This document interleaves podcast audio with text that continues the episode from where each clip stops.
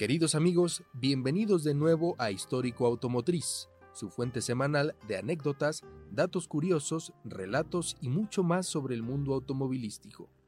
Como siempre, les saluda Juan Carlos Meucci, su conductor designado el día de hoy. El tema que tenemos preparado para ustedes es interesantísimo, abarca puntos históricos y mecánicos, una gran combinación para los amantes de los coches. Les sugerimos escuchen con atención. Japón. Tierra de samuráis, sushi, manga, tecnología y por supuesto, automóviles. Y vaya que no solo es tierra de simples máquinas, sino cuna de algunos de los modelos más emblemáticos, deseados y relevantes de la historia. Muchos hemos soñado con un auto JDM, Japanese Domestic Market, ya sea un Nissan Skyline, un Toyota Supra, un Mitsubishi Lancer Evolution o siendo aún más ambiciosos, con un Lexus LFA o un Toyota 2000. El éxito del imperio del sol naciente en el mundo automovilístico se debe en gran medida a dos factores inequívocos del producto automotriz japonés, fiabilidad e innovación. Precisamente los dos pilares del vehículo que nos ocupará durante esta emisión. Con ustedes el Mazda 787B. Mazda 787B, la magia del motor rotativo.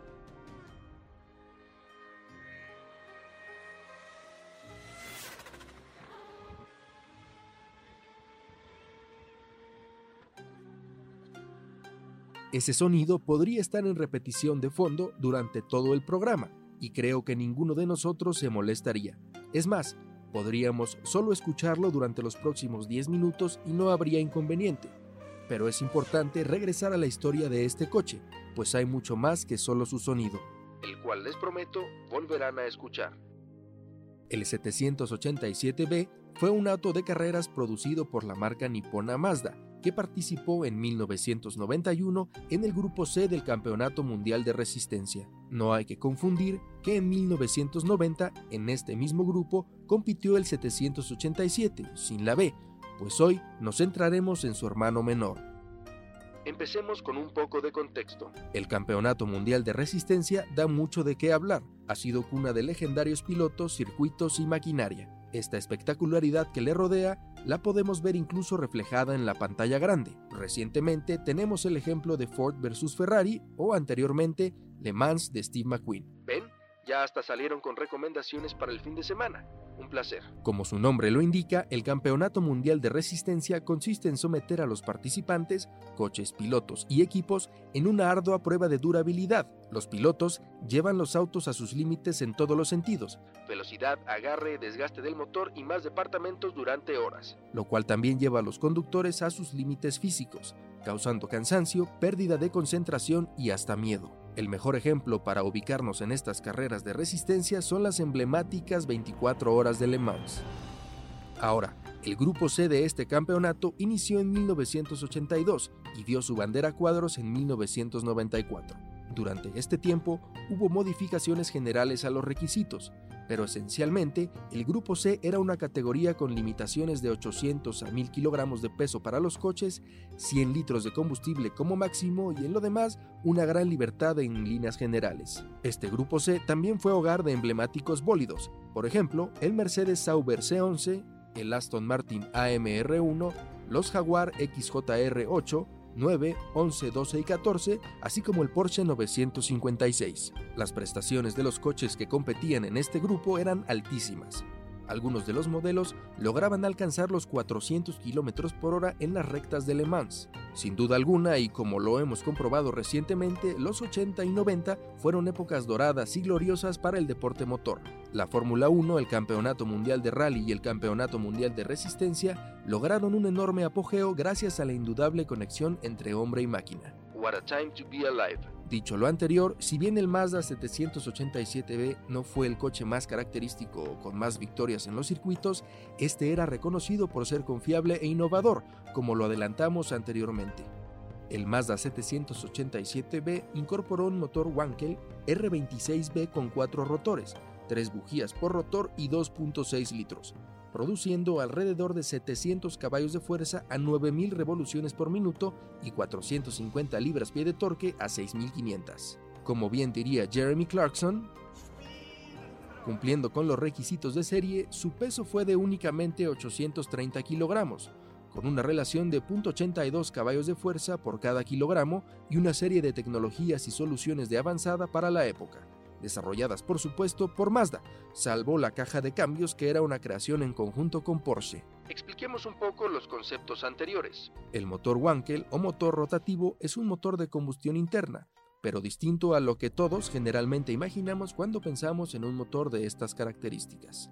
No nos pierdan, vamos a hacer una explicación un tanto general del funcionamiento de un motor de combustión interna tradicional. Este opera con una explosión controlada dentro de un pistón en la que se encuentra una mezcla de combustible y aire. Dentro del pistón de forma casi cilíndrica, por un lado tenemos una salida de gases, por el otro una entrada de gasolina y al medio una bujía que proporciona una chispa para encender la mezcla. El objetivo de lo anterior es que el pistón, por medio de la explosión controlada, baje para generar una fuerza mecánica que moverá a los demás componentes del motor que transmitirán dicha potencia a la caja de cambios, que a su vez la enviará a las llantas. Puede ser a 2 o a 4 dependiendo del sistema de tracción. Entonces veamos el funcionamiento. El pistón baja permitiendo que entre la mezcla de gasolina y aire, una vez lleno el cilindro, vuelve a subir, comprimiendo el aire con gasolina. Cuando sube, se genera la explosión controlada de esa mezcla de aire con gasolina, lo que ocasionará que por la energía que esta explosión emane, el pistón baje. Generando una fuerza mecánica, en esta bajada se abrirá la salida de los gases, que se emiten por el sistema de escape. El ciclo esencialmente se compone de cuatro fases. Admisión de mezcla, compresión de mezcla, explosión de mezcla y escape de gases. Ahora bien, ¿Cuál es la diferencia entre un motor rotativo y uno tradicional? En el rotativo no hay pistón. Sigue habiendo una explosión controlada, pero esto se da dentro de una de las fases de giro del rotor dentro de un estator, que es en donde se contiene el rotor y suceden las cuatro fases del funcionamiento del motor. Imaginemos esta parte como si hiciéramos un círculo con las manos. Dentro de ese círculo existirá un rotor de forma triangular, el cual girará sobre un piñón, veámoslo como un engrane lo cual ocasionará un giro en forma de 8. En él se darán las cuatro fases del ciclo que hablamos anteriormente. El movimiento en 8 generará una especie de cámara cerrada dentro del estator en la que cada fase sucederá independientemente. Les pondremos una explicación visual en nuestras redes sociales. Este motor prevé ciertas ventajas sobre el tradicional, como un menor uso de piezas móviles, una marcha más suave, menores vibraciones del motor y un menor peso en general, pero no todo es color de rosas. Si no, este sería el motor tradicional.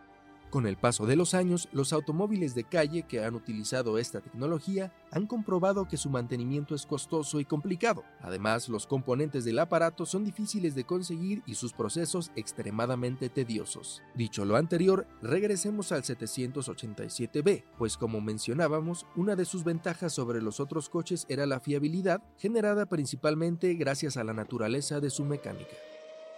Tal vez no era el más rápido, pero al competir en una carrera de resistencia no necesariamente tenía que serlo. Y perdurar fue precisamente lo que hizo. En las 24 horas de Le Mans de 1991, pese a carecer de ritmo de vuelta, haber clasificado los distintos coches que entraron en decimosegundo, decimoséptimo y vigésimo cuarto lugar, y existir una diferencia de más de 12 segundos entre él y el Mercedes C11 del Team Sauber, que se alzó con la pole, el 787B ganó las 24 horas de Le Mans ese año. Los Mercedes comenzaron a sufrir problemas al final de la carrera, fallos en la caja de cambios, un accidente del coche de Schumacher, paradas en boxes para reparaciones y no pudieron competir con el ritmo constante y fiable del 787B. Mazda quedó sola ante la remontada junto a su auto número 55 pilotado por Johnny Herbert, Bertrand Gachot y Volker Weidler. El auto cruzó la meta después de 24 horas de carrera con una ventaja de dos vueltas sobre el segundo lugar, Jaguar se hizo con las dos plazas restantes del podio. Gran ejemplo de vida, ¿no?